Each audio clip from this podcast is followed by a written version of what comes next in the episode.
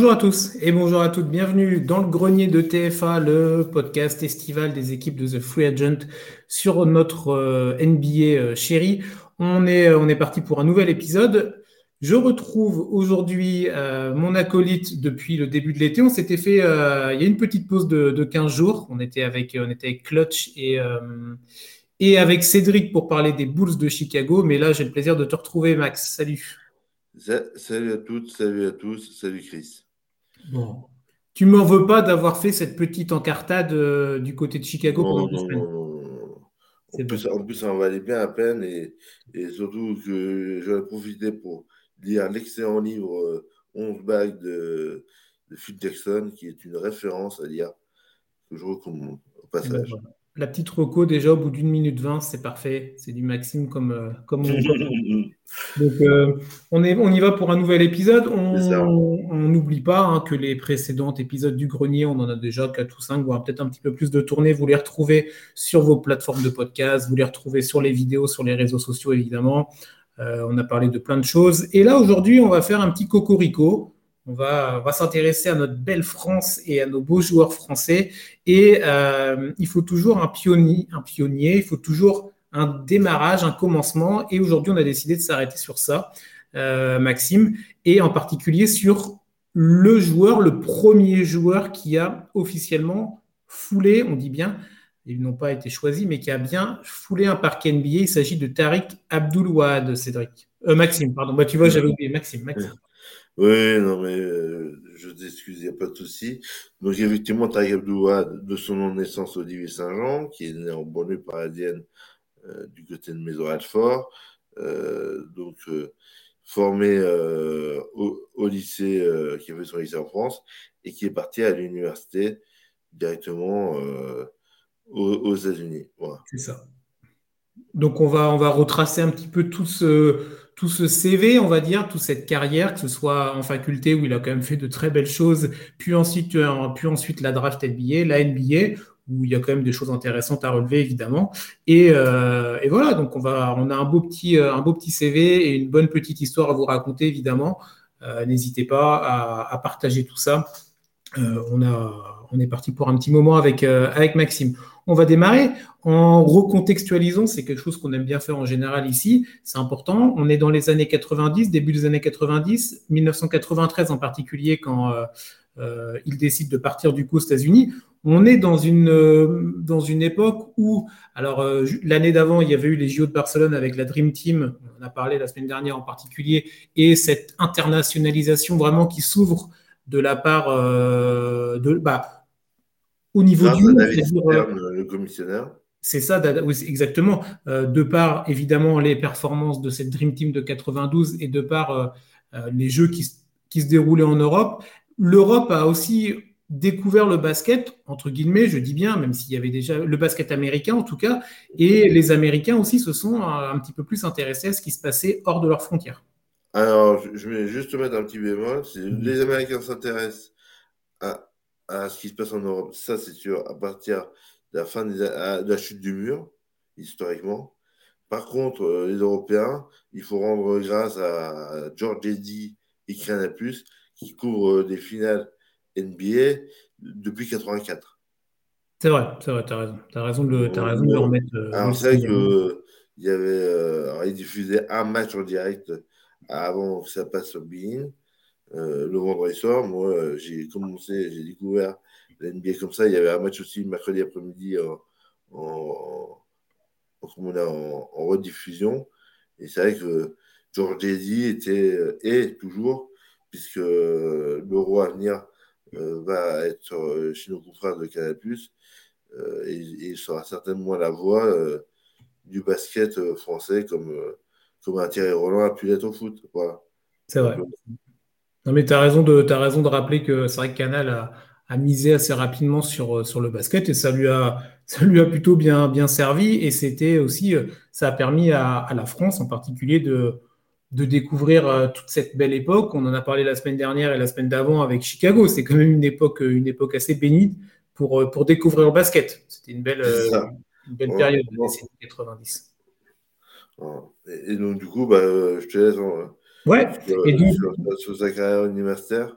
C'est ça. Il arrive donc, euh, donc comme tu l'as dit, il est, au lycée français. Il, a, il évolue en Pro B hein, du côté d'Evreux euh, depuis 1990. Et donc en 93, donc, euh, il décide de partir du côté des États-Unis pour, bah, pour se rendre à la faculté de Michigan. faculté de Michigan dans laquelle il va rester deux ans, si je ne m'abuse, avec des statistiques assez assez, euh, assez minime, on va dire, mais au-delà de ça, euh, une vraie découverte du monde américain et euh, de la façon dont les Américains vivent le sport et comment, bah, comment ils vivent tout ça, c'est différent du projet européen, on va dire, du système européen. Ah oui, tout à fait. Puis c'est vraiment, c'est les Wolverines de, de Michigan, c'est une des facs mythiques, surtout en, en, foot américain, mais aussi en basket où il y a énormément de joueurs NBA qui en sont issus. Euh, donc euh, voilà, on a vraiment là, on a un creuset euh, très important. On a un des plus grands stades de, foot américain, un stade qui fait plus de 120 000 places de mémoire et c'est garni. C'est le, le derby Michigan, Michigan State, c'est à l'échelle d'un River Plate Boca Junior en foot d'un Real Barça, euh, c'est ça. Sauf que là, on est en, universitaire. Voilà. C'est cette ambiance-là. C'est ça. Et c'est vrai que même aujourd'hui, encore aujourd'hui, quand on a le, la marche Madness, les choses comme ça en NCA, on voit, même encore en 2022, c'est complètement dingue. Nous, pour nous, Européens, on se dit, bon, ça peut paraître un peu particulier, mais là-bas, c'est quelque chose vraiment qui est, euh, on supporte vraiment la faculté, sa faculté, le côté très local, il y a une vraie empreinte euh, territoriale là-dessus et, euh, et qu'on soit en niveau universitaire ou même au niveau au-dessus, même voire au niveau en dessous, il y a vraiment une vraie, euh, une vraie, une vraie ferveur populaire. Ben, pour donner un exemple, c'est-à-dire qu'à chaque fois qu'à l'annonce des joueurs de tous les matchs NBA, où on annonce, je, vais dire, je vais prendre pour les anciens, Tim Duncan de Wake Forest on annonce à chaque fois la faculté dans laquelle il avait, euh, il avait été. Et après, pour les joueurs étrangers, on dit Tony Parker de France, euh, voilà. Pour, pour, rester toujours dans ce même contexte, mais voilà. Mais du coup, c'est vrai que cette identité au niveau de la fac est très, très, très importante. Et c'est quelque chose qui va, euh, qui, va, qui va le marquer, en fait, dans, le, dans, dans, dans, ce, dans cette arrivée aux États-Unis. Alors, ça va pas très très bien se passer avec Michigan, avec très peu de temps de jeu sur la deuxième saison, et du coup une, une décision pour lui de quitter cette grande faculté, comme tu disais Maxime, et d'aller dans un plus petit marché, celui de San Jose State. Oui, voilà, mais c'est une fac euh, qui a son première division. En première division, il faut savoir qu'il y a 150 équipes. c'est ça. c'est ça, les mecs ont système, mais qui faisait de mémoire qui fait partie de la Pac-12, donc une bonne conférence. Euh, donc, euh, donc euh, du coup, bah, là, là, pour lui, ça va être la révélation, clairement, pendant deux ans. Et donc, du coup, bah, ça va, ça va l'amener à toquer à, quelque chose que, que peu de Français ont imaginé faire, jouer en NBA. C'est ça. Et, et, juste avant d'arriver sur cette draft NBA, juste en termes de chiffres, quand même, peut-être pour ceux qui n'ont peut-être pas le, recul vis-à-vis de cette histoire-là, bien évidemment, on est là pour tout ça, pour ça. Et euh, dans cette saison 95-96, quand il joue à San José, il est à 17 points de moyenne en 25 matchs joués, avec euh, un peu plus de 6 rebonds et quasiment 3 passes. Donc ça fait quand même de beaux, ça fait des chiffres totalement, euh, tout à fait corrects. Et comme tu l'as dit, bah, ça, bah, ça va intéresser des, scouts NBA et ça va intéresser des équipes pour, euh, pour la draft suivante, la draft de 97. C'est ça. Et en fait, il est aussi reconnu déjà pour ses qualités défensives. Et ça, ses qualités défensives, plus que ça va marquer l'ADN des joueurs qui vont venir, mais ça, on en parlera après dans, son héritage. Et vraiment, sa capacité à défendre, c'est ce qui va être noté euh, par les scouts. C'est ça. Et, sa carrière à San José va même être, va être glorifiée par, euh, alors ça, moi je l'ai appris, je ne savais pas, par le retrait de son maillot. euh, là-bas du côté de. Du Ah, côté- vois. Ouais, non, non, bah, je, je l'ai vu aussi. C'est le deuxième. euh, donc son maillot été retiré là-bas à la faculté de, de Saint-José. Et euh, c'est le deuxième joueur à l'époque de l'histoire à avoir son maillot retiré après Rick Barry. Il y a quand même un nom. Euh, on, on en a parlé dans, dans l'émission du Top 75 avec, euh, avec Sam. Euh, et donc, il a été son maillot était retiré avec son nom Olivier Saint-Jean. C'est euh, parce qu'encore à l'époque, il avait, il était encore sous ce, sous ce patronyme, euh, sous ce patronyme d'Olivier Saint-Jean.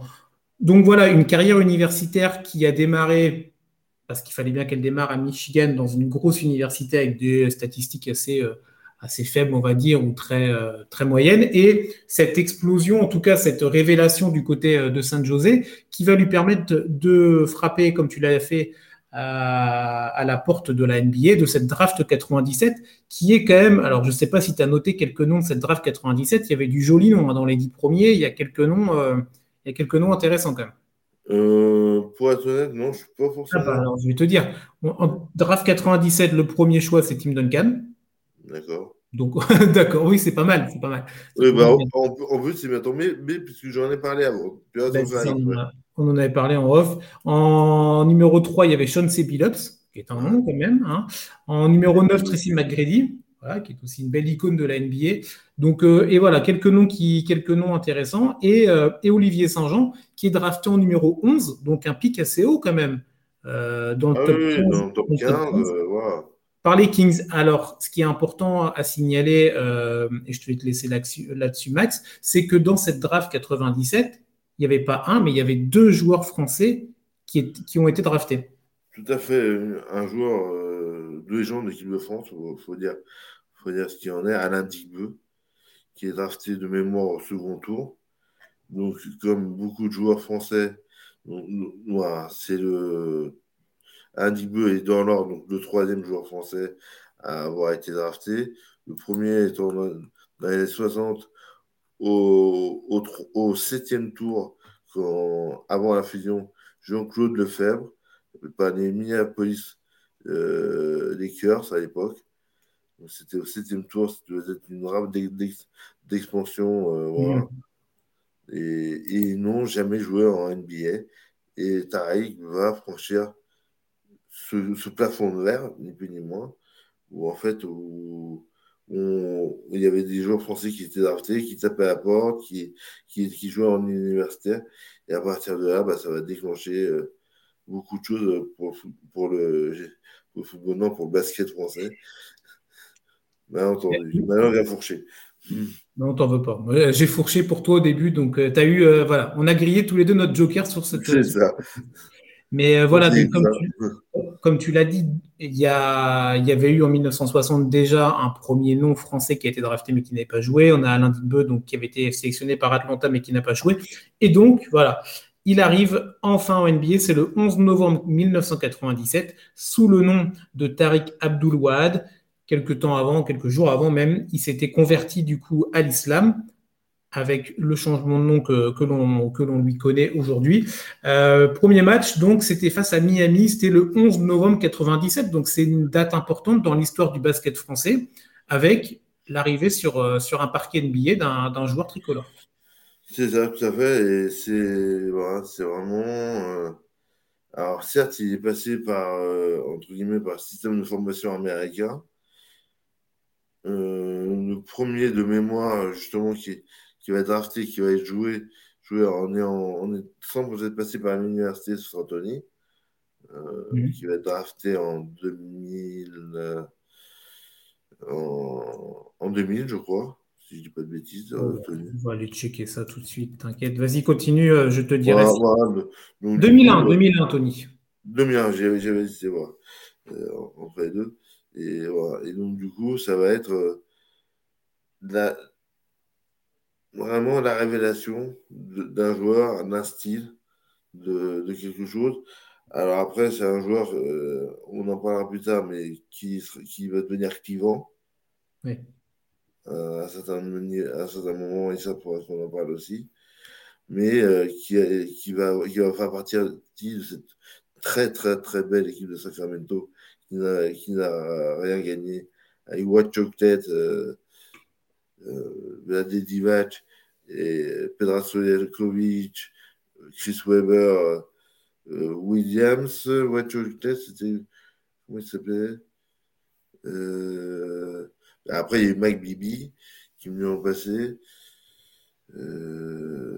Ah, ils son surnom, mais, mais j'ai plus son nom.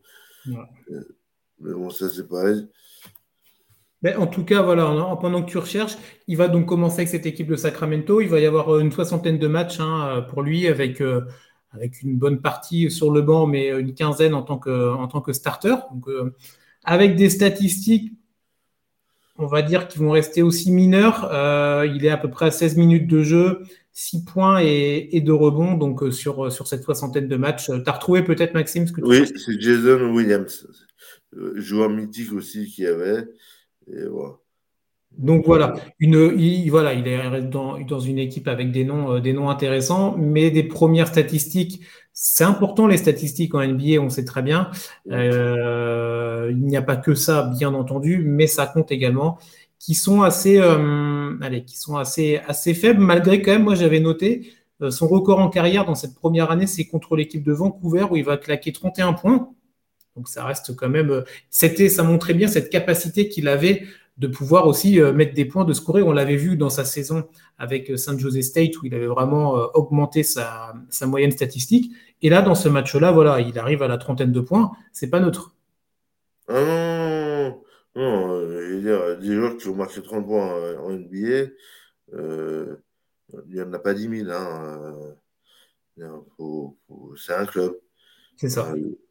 Donc, euh, donc après, après, il après euh, bon, il sera gêné par les blessures aussi. Euh, c'est vrai que c'est.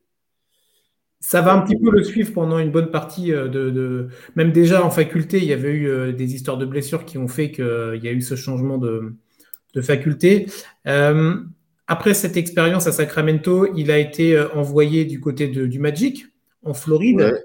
Euh, où il va, être, euh, il va être dirigé par Doc Rivers, qui démarre en tant que, en tant que head coach. Doc Rivers qu'on connaît toujours aujourd'hui, évidemment, qui a son titre de 2008 avec, euh, avec Boston, mais avec un jeune Doc Rivers. et ils vont, ils, vont, ils vont être pas très loin des playoffs. Ils vont arriver avec un bilan équilibré de 41 victoires, 41 défaites, mais ça va, ça a bloqué. Le plafond des, le plafond, pardon, des playoffs ne passera pas, malheureusement pour, euh, pour lui. Mais euh, cette expérience Orlando, en tout cas au début, est plus intéressante. Oui, tout, à fait. C'est euh, Orlando, il tombe sur un coach. c'est souvent, de toute façon, à NBA, c'est c'est la rencontre entre un coach et des, joueurs. on voit encore aujourd'hui avec l'affaire Kevin Durant qui demande le départ de Steve Nash, c'est qu'à un moment donné, ça ne matche pas.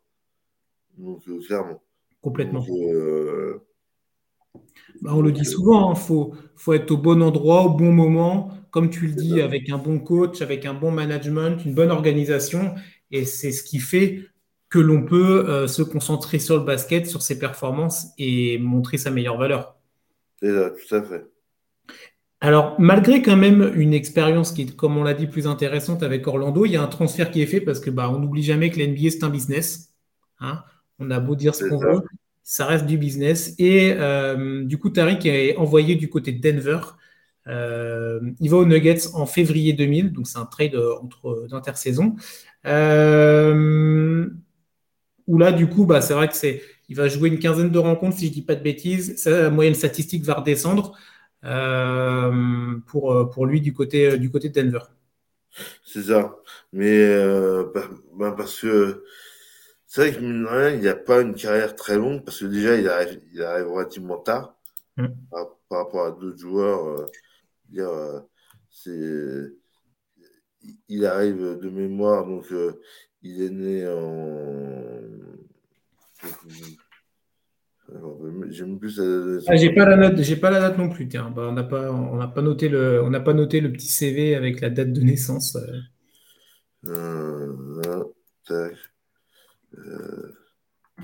Euh, sa de naissance, euh, il est né en 74. 74, il arrive en, 80, il arrive en 93 là-bas, il est drafté en 97, donc ça lui fait 20, 23-24. Ouais, 23-24, quand, aujourd'hui ça arrive à 20 ans. Oui, bah oui, oui, c'est ça. Donc c'est vrai que tu dois plus vite faire ton trou parce que bah, tu as aussi moins de, moins de temps pour ça. Et euh, malgré, euh, malgré tout, quand même, cette expérience au Nugget va s'avérer être plutôt intéressante pour lui parce qu'à la fin de cette année 2000, si je ne dis pas de bêtises, il va se retrouver free agent. Donc il va être sur le marché. Et, et à 25 ans, bah tiens, voilà, on avait l'âge là. bah, il, va, il va quand même décrocher un joli contrat, un contrat intéressant pour l'époque. Aujourd'hui, les chiffres font rigoler. Mais, euh, mais à l'époque, c'est pas mal. Il signe un contrat de 43 millions de dollars sur 7 ans et ça devient le sportif français le mieux payé, tout sport confondu. Et comme on le sait, en France, ce sera le début du désamour, puisque la France et l'argent, ça fait mauvais ménage. Et la France, plus un certain patronyme, ça fait encore plus mauvais ménage. Euh, si tu vois son entendu, je peux faire. Voilà. Bah, après, ouais, c'est, on, fera un petit point sur, sur, euh, sur l'équipe de France. Euh. Non, ouais, moi, moi, ça parle d'équipe de France, mais. Non, non, non, non.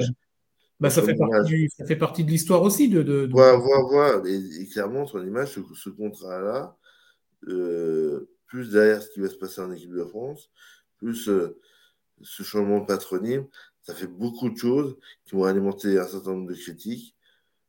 le débat reste ouvert, chacun a, a, son point de vue. Moi, pour moi, ça reste un pionnier.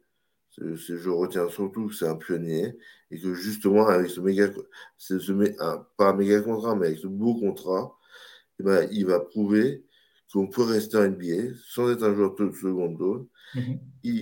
il, va être avec, euh, avec Dallas euh, les deux dernières années, en 2001 et en 2002 où il croisera un certain Tony Parker justement à, 27 ans. Donc, ce, contrat, euh, euh, il, est en 99, après il partira à 27 ans, quand il sera transféré à Denver. Mais ouais, mais non, il était déjà à Denver, donc il va, il va signer son contrat avec Denver et ensuite il sera envoyé. Euh, oui, pardon, pardon, pardon excuse-moi, ça 27 ans. Il signe, comme tu as dit, euh, son contrat à 25 ans. À, 25 ou 26 25, il signe son, son beau contrat avec Denver. Et à 27, il transfère à Dallas. C'est ça, c'est ça. Il va être envoyé à Dallas où il va terminer, euh, il va terminer sa carrière NBA. Et, et c'est vers là que je voulais t'emmener. Tu l'as, tu l'as, tu l'as, t'en as parlé, euh, Max. C'est qu'il va y avoir sur cette, pour lui, sur la fin du parcours NBA, il va croiser un certain Tony Parker qui lui vient d'arriver. Il joue avec les Spurs et il y a des photos, vous pouvez trouver ça sur les euh, sur, euh, sur, euh, bah, on les voit. Il y, a une, y, a une des photos qui, qui, figure dans l'article qui sera publié ben avec ce podcast. Vous n'avez pas besoin d'aller très loin, vous allez juste sur l'article, vous trouverez ça. Mais, mais c'est symbolique et c'est intéressant parce que pour beaucoup, dans l'image, on va dire, dans l'image en France, toi, quand on ouvre le spectre au-delà de ceux qui suivent le basket au quotidien, le premier français NBA, si on parle à la plupart des gens, ça va être Tony Parker. C'est ça. Mais parce que Tony Parker commence, lui, à. Il, est titulaire avec le, PSG, avec le PSG basket à 17 ans. Et, qui part à, 18-19 euh, ans, euh, qui est drafté à, 17, à 18-19 ans au Spurs. C'est un autre parcours. C'est ça. voilà, c'est quelqu'un qui a. et ça va voir aussi le Sprite a beaucoup de joueurs européens.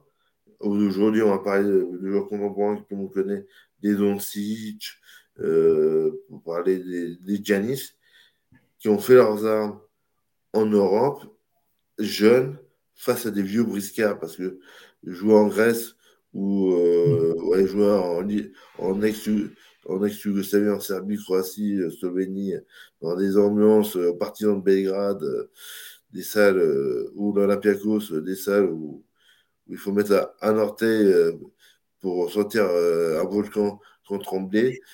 voilà, c'est ça. C'est ce parcours-là de ces jeunes joueurs qui sont mis rapidement en confrontation avec des joueurs beaucoup plus expérimentés.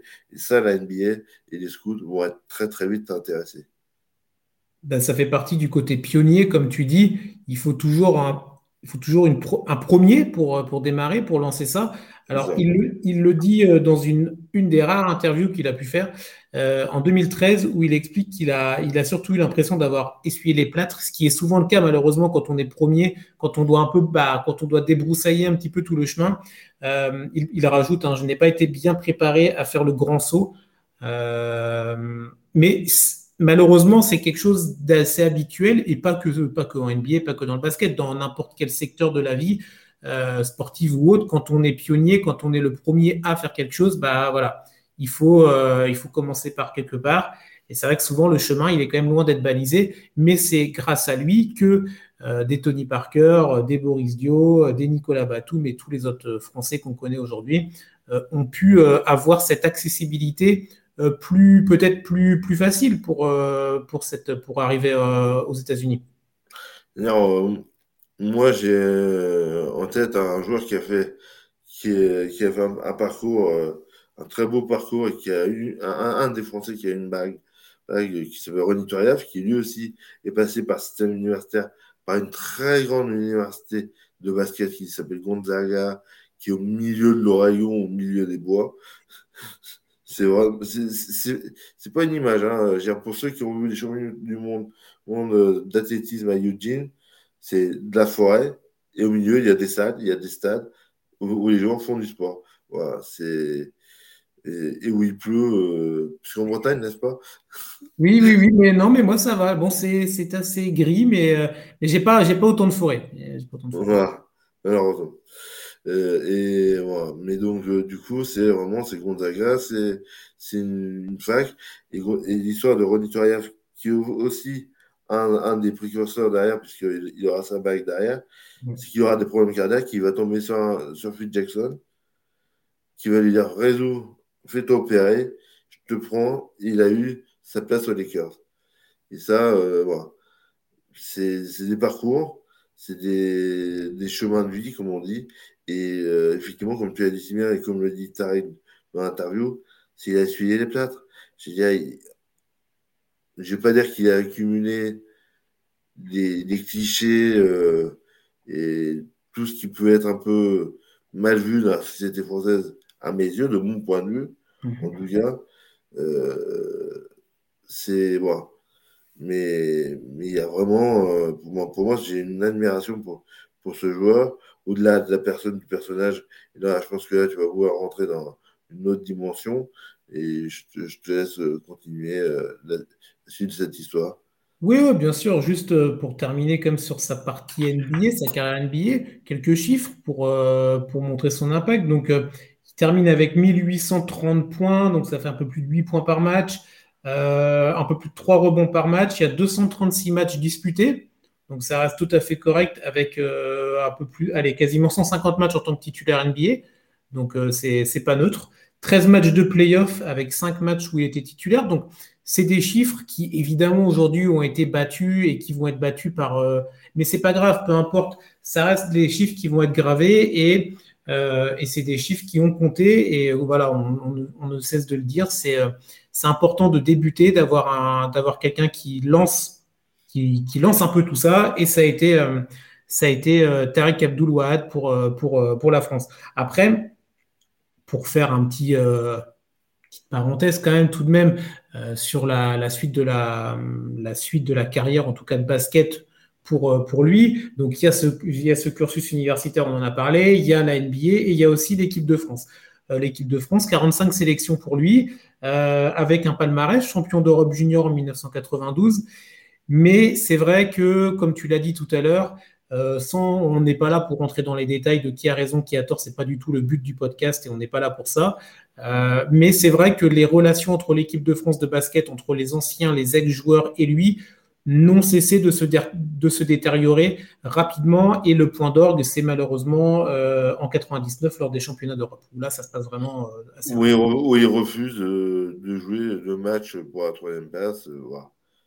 Avec, avec voilà des. Euh, entraîneur, et qui lui pardonnera pas. Donc, du coup, il ne fera pas partie de l'aventure olympique à Sydney. Tout à fait. Il terminera euh, avec, euh, dire, un clin d'œil à un, collègue de chez nous, nous qui a utilisé un terme peu, peu de jeu pour prendre contact avec Frédéric Weiss, qui reçoit des parties intimes de Frédéric Weiss sur la tête de, de, de, par, par, Vince Carter. Ah oui. de, de saute-mouton à 2,20. C'est un peu une humiliation. Ça a, été, très dur, dur pour. Ça a, été, dur aussi. C'est 2000, 2000, justement, c'est avant Tony Parker. Tony Parker ne fait pas partie de cette équipe-là. Il est encore trop jeune. Et quelque part, euh, pour des joueurs de grande taille, et eh ben, ça va devenir de plus, un peu plus dur. Parce que justement, il y a cette image de. Euh, bah, cette image, euh, ce poster euh, qui est malheureusement, c'est malheureux, c'est un Français qui, est tué, quoi. Sauf que c'est plus facile d'être un poster quand on défend quand on fait rien. C'est ça, tout à fait. Bon, après, les Français sur des posters, on a un certain Rudy Gobert, il s'en est pris plein, et pourtant, ça n'empêche pas d'avoir la carrière qu'on connaît. Oui, voilà, mais c'est exactement ce que je dis, c'est que et il en fait aussi quelques posters, quelques euh, quelques contre, euh, voilà. Mais c'est vrai que c'est vrai que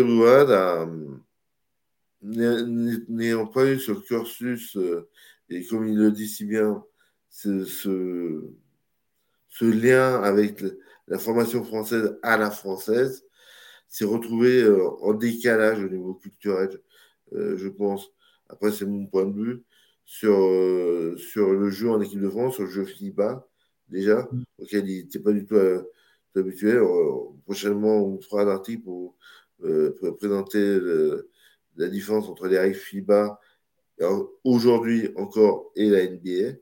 Il y, en a quelques-unes encore. Et, c'est vrai que dans le jeu, bah, c'est quelque chose. En plus, on parle d'un joueur, comme tu as dit si bien, qui a gagné beaucoup d'argent ça, peut, ça, ça, ça, suscitait, ça suscitait pas mal de jalousie aussi. Oui, oui, c'est des, des, différences culturelles, que ce soit sur le plan sportif, comme tu l'as dit, ou sur le plan bah, voilà, de la façon de concevoir euh, sa réussite euh, professionnelle, euh, l'argent et tout ce qui va avec. Donc ça, après, c'est vrai que c'est des choses extrasportives qu'il faut prendre en compte, évidemment, dans, dans l'histoire de la personne. Mais, mais pour, pour être focus sur, euh, sur le joueur, en tout cas sur l'athlète, sur le sportif. C'est ça qui prime, en tout cas dans, dans notre podcast. Euh, ça, restera, euh, ça restera le premier joueur qui a lancé ensuite une, une, bah, une palanquée, ouais, ça, une palanquée de, de, de, Français. Et aujourd'hui, la France, sentez si bien, est un des pays les plus représentés en NBA. Ah bah c'est facile, c'est hors Amérique du Nord, on est premier. Parce qu'on on est deuxième comment dire, on est, on est deuxième après, euh, on est troisième après les États-Unis et le Canada qui nous est passé devant il n'y a pas si longtemps que ça. Mm. Pendant longtemps, on a été deuxième. Et au total, donc il y a 24 joueurs qui ont joué en NBA, 41 ont été draftés, c'est-à-dire beaucoup de joueurs au second tour, tour, mais qui ne sont pas venus en NBA. Et aujourd'hui, 13 sont en activité, d'après le site officiel de la NBA. Donc euh, voilà, c'est des chiffres euh, qui ne sont pas neutres. Quand on est le troisième pays au monde, bah, le deuxième hors États-Unis avec le plus de contingents d'une même nation, euh, c'est quelque chose d'assez énorme. Et il suffit de regarder l'équipe de France actuelle qui, là, en plus, au moment où on tourne, est en, plein, en pleine tournée estivale de préparation pour l'Eurobasket, etc. Bah, voilà, on a des noms, on a des noms clinquants, on a des noms qui qui, ne sont pas des faire-valoir en NBA, qui ont un vrai impact. Et ça montre aussi le niveau de jeu du basket français qui s'est élevé. Euh, il suffit de voir les derniers, les derniers JO avec, euh, avec, euh, avec le, résultat, les performances. Ça s'est joué à pas grand-chose, évidemment. Et même les médailles obtenues et tout ça, bah, tout ça, ça s'est créé au fil des années, au, fil des décennies. Tony Parker, Nicolas Batum et toute cette génération-là sont, bien placés pour savoir que eh ben, c'est à force d'échecs et à force de contre-performance qu'on arrive à toucher enfin le Graal et qu'on arrive à avoir euh, le titre, la médaille et la récompense ultime. Mais c'est du travail, c'est euh, et c'est de l'investissement personnel et ça vient aussi de par cette, euh, cette rencontre entre le basket français et la NBA. et pour ça, il fallait qu'il y ait une porte qui s'ouvre. Bah Aujourd'hui, quand on voit que le capitaine de l'équipe de France actuellement, euh, Fournier a battu le nombre de, paniers à trois points dans une franchise mythique de NBA, c'est-à-dire les New York Knicks, où il y a comme certains artilleurs qui sont passés par là-bas sur une saison. Rudy Gobert qui a, qui a été quatre fois, euh, non, trois fois, euh, trois fois des, des, meilleurs défenseurs de la ligue, qui aujourd'hui, qui vient de partir à Minnesota euh, et qui arrive en méga star, euh, voilà, et qui est vice-capitaine en, en, équipe de France. On voit que, que les franchises laissent maintenant, ce qui, a, ce qui, a, souvent été un souci au niveau des assurances, parce que les franchises américaines ont refusé de laisser venir mmh. les joueurs français en équipe de France l'été. On voit aujourd'hui un, un, un, Timothée Loho Cabarro qui n'a pas de contrat bah, NBA à l'heure actuelle, mais qui vient en équipe de France euh, aussi pour se montrer. Un Théo Malédon qui est encore jeune, qui, aurait pu faire l'écran à, à, à, l'instar d'un Kylian Hayes, et eh ben, euh, il vient prendre l'expérience en équipe de France. Oklahoma-City le laisse venir. C'est vrai, c'est on a beaucoup de joueurs qui sont passés par NBA, qui sont revenus en Europe et qui réussissent très bien. Je pense à des garçons de Bouzélé, des Vincent Poirier. Euh, voilà. Et ça, une nouvelle fois, on le doit réellement un Tarek Abdouad, pour lequel, une nouvelle fois, je redis euh, vraiment, euh, oui, moi, voilà, c'est premier. Et ça, on pourra, personne ne pourra l'enlever. C'est ça, c'est ce qu'on a mis, euh, ce qu'on a mis dans le petit bandeau pour la vidéo. C'est euh, à jamais le premier Français en NBA. Voilà. Au-delà de, de, de, tous les chiffres, des circonstances, des, des, des discussions, des, de, de, tout ça, il y a un fait historique, il y a un fait qui est là, qui est acté, et c'est ça. Et c'est sur ça qu'on voulait euh, revenir aujourd'hui dans le grenier avec toi, Maxime, pour pouvoir vous raconter ça également, parce que c'est vrai que c'est peut-être pas une histoire la plus connue, même pour le basket français. Euh, le basket français est un très haut niveau depuis quelques années, évidemment, et ça va continuer, bien entendu, mais euh, il fait partie, et cela fait partie de l'histoire de notre, de notre basket. Wow. Je t'ai dit. C'est pas mal. On est, euh, on est bon pour ce, ce nouvel épisode du grenier. Euh, bah déjà, on vous remercie de nous avoir suivis, de nous avoir écoutés, bien entendu. Je te remercie, Maxime, pour, euh, pour l'échange à nouveau. Eh ben, je te remercie, Chris. Merci à toutes, merci à tous de nous avoir écoutés et d'avoir pris le temps d'écouter cette belle histoire de une nouvelle fois d'un briseur d'un créateur de rêve. C'est ça. C'est lui qui a cassé la porte et qui nous a, euh, qui a, qui a, qui a, qui nous a, qui a ouvert les yeux en tout cas sur, euh, sur tout ce qu'on connaît aujourd'hui. C'est, c'est, euh, c'est en grande partie grâce à lui, bien évidemment. Vous retrouvez l'article correspondant à ce podcast. Évidemment, tu en as parlé, Maxime, sur le site de The Free Agent. Hein, ça va sortir très très vite. Ce sera peut-être déjà sorti quand vous écouterez le podcast. Donc n'hésitez pas à aller, euh, aller, euh, aller voir le, l'article pour avoir des compléments d'information. On est, euh, on est évidemment, on est évidemment présent en écrit sur le site et à l'oral, en vidéo, sur les plateformes podcast et sur les réseaux sociaux. Bien entendu, on est multitâche. Euh, Maxime, je te souhaite une bonne journée. Merci. ah oui, je pense que la journée a l'air pas mal. Tu vas être. Euh, oui. Ah oui, là, là, où on tourne aujourd'hui, on est mardi quand on tourne et Maxime va avoir la chance de pouvoir aller assister au match. On parlait de l'équipe de France tout à l'heure. Match préparateur de l'équipe de France, c'est à Montpellier, c'est contre l'Italie, c'est ça? C'est ça, c'est la revanche du match euh, le vendredi dernier. Euh, euh, qui allait en prolongation. Qui, en prolongation donc, du vendredi 12. Et donc là, nous enregistrons le mardi 16. Et donc euh, voilà. Et, et donc euh, c'est une chance aussi qu'on fera participer sur les réseaux sociaux. Suivez-nous toute la soirée. Voilà, voilà. Régulièrement, il y aura des posts. Euh, voilà. Il y aura des choses qui vont être faites. Bon, quand vous nous écouterez, le match sera certainement terminé déjà, mais voilà. C'est ça, mais peu importe, voilà. Euh, C'était juste pour la petite, euh, la petite anecdote. Ouais, ouais, voilà. Suivez-nous sur les réseaux sociaux, il y a de l'actualité, même euh, en dehors de la saison NBA. On est là, on, on est là pour vous, à, à votre disposition. Et voilà. Et la NBA, ça commence à se réveiller un petit peu hein, entre les matchs de Noël qui sortent, les premières affiches, l'opening, l'opening day, l'opening night. Il y a, ça commence, ça commence un petit peu à bouger. On attend toujours pour savoir où Kevin Durant va terminer, son été. Mais, mais bon, bref, il y a encore plein de choses. Et au-delà de l'NBA, comme tu l'as dit, il y a l'équipe de France, il y a l'Eurobasket, il y a les matchs de préparation. Il y a les autres sports, évidemment. Il y a la NFL là, qui est repartie avec des matchs de, de pré-saison. Là. Toute l'équipe est à fond là-dessus. Vous retrouvez des podcasts également sur les previews des, euh, des, de la NFL. Mais oui, pardon, je vais y arriver, des divisions de chaque division NFL. Non, j'ai voulu me lancer dans, dans, la petite pub pour l'équipe NFL, mais je suis moins calé. Donc, euh, mais voilà, vous pouvez retrouver ça. Il y a deux podcasts par semaine sur la NFL euh, pour le foot américain, pour euh, les previews. Il y aura des previews également sur la NBA. On est en train de préparer tout ça avec l'équipe et on vous tiendra bien, évidemment au courant. On se retrouve en attendant déjà la semaine prochaine pour un nouveau grenier. On vous souhaite une bonne journée et bah, de bonnes vacances si c'est encore le cas pour vous, si vous avez la chance d'être encore en vacances. Bonne journée Maxime, bonne journée à vous et à plus tard. Allez, ciao.